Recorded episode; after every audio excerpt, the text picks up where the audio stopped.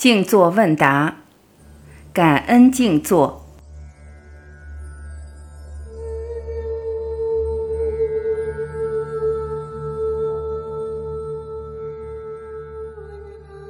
问：持咒静坐听起来很有威力，似乎也带来了无限的可能。我记得你之前的演讲曾介绍过感恩静坐，这也算是持咒静坐的一种吗？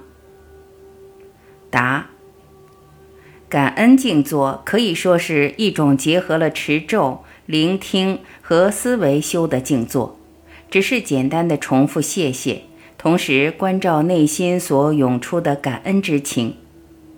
在开始静坐之前，先观想，无论醒来和睡前都可以进行。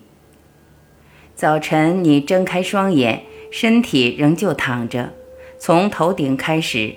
观想身体的每个部位，一一观想，对每个观想到的部位说声谢谢，停留在感激的心情里久一点，感激身体这部位多年来的辛勤服务。你希望能表扬这一部位，包括其中的每个细胞，在心里以意识扫描全身，直到脚趾为止，对每一个部位重复相同的感恩仪式。这个一一感恩的过程可以重复一到两次。完成这个练习之后，开始观想周遭的人，从亲人开始，接下来是同事，然后观想更大更大的人际圈子，直到包括了全世界为止。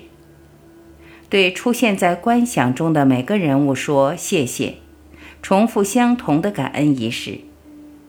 一整天，无论什么时候遇见了谁，最好培养出能随时让“谢谢”一词情不自禁地脱口而出，或在心中默默感激的心境，让感恩之情填满我们的心。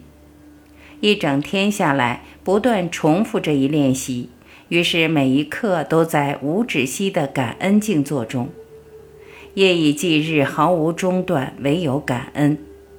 就让自己沉浸在这一感恩的情怀里，无论日子过得顺不顺心，或只是平淡无奇都不要紧，最重要的就是保有感恩之心。每天晚上在感恩里入睡，每天早晨在感恩中醒来。就我目前所了解的，这可能是最有威力的身心转化技巧，在座的各位不妨一试。问，你刚刚的说法解开了我内心长期的疑惑。我总是想，是不是只能死板板的练习静坐，还是可以将静坐的精神融入日常生活，无论行住坐卧皆然？答：我刚刚举的感恩静坐本身即可融入生活，谢谢和随之而生的感恩之情，对现实生活可说是一种最深的祝福。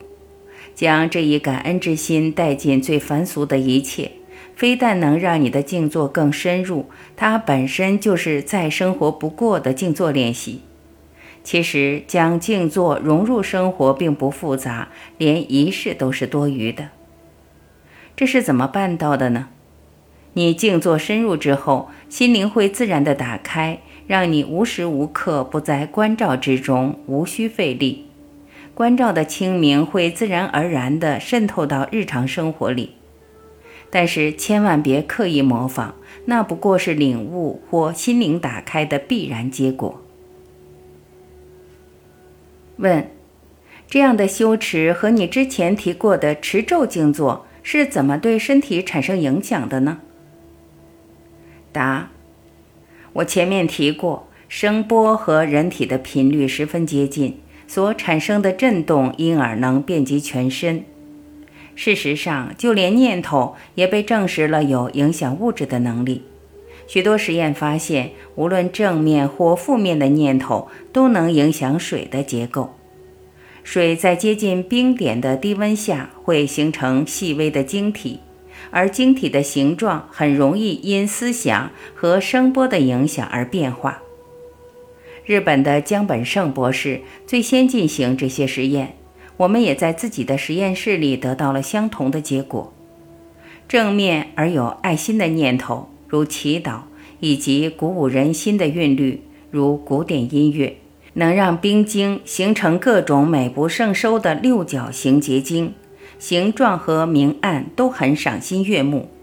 相反的，在负面和谴责的念头及混杂的不协调音乐下，水所生成的半结晶或甚至形态不明的结构，更说不上有任何美感。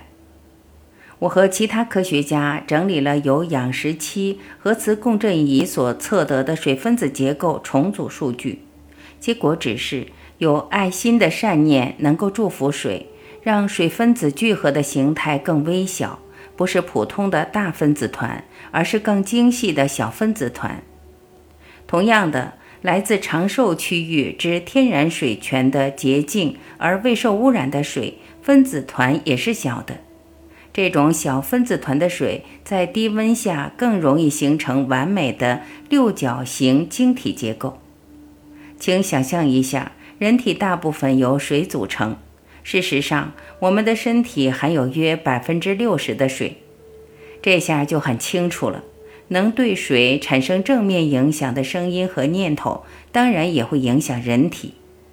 也请记住。人体内的水约有百分之八十都存在于细胞和淋巴系统之内，只有一小部分在血管里，但我们只能采血来观察。人体内那么多与健康更息息相关的水分，成了无法采样的无声之水。我期待有那么一天，科技能进展到可以采集淋巴系统和细胞内的水。证实这些恢复身心健康的秘诀之所以能影响细胞健康，原理正是在于念头及声音对物质和水结构的影响。江本胜博士在一九九四年发现，可以借由观察冷冻水样品在显微镜下的晶体形象，以窥外部环境对水分子结构所造成的影响。取自远方且不受干扰区域的天然河流与湖泊的水，会产生完美的六角形晶体结构，与取自繁忙都市邻近的自来水或已受污染的水截然不同。他还进行了后续的实验，发现语言、念头、心意和音乐对水分子结构同样也有影响。正向且富含善意的语言和用心祈祷。以及和谐的古典音乐和民谣都能使水生成美丽的晶体，而负面的语言、情绪以及有破坏性的音乐则使水生成不美丽、无特定形状的结构。问：感恩静坐还有什么实际的效果吗？答：常保快乐与满足的人会活得圆满而有生命力。自然而然地为他人带来光明与希望，这样的人通常也较为长寿，而且更健康。也有许多研究证实，快乐的人活得较久，一生更为充实。千万不要小看“谢谢”两个字，假如从早到晚都练习这单纯的两个字，将会为生命带来彻底的改变。我们看待世界的观点会因而有所不同。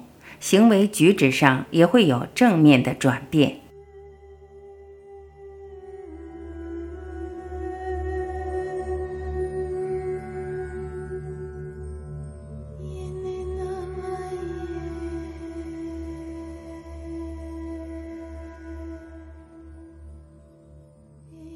感谢聆听，我是婉琪，今天我们就分享到这里，明天再会。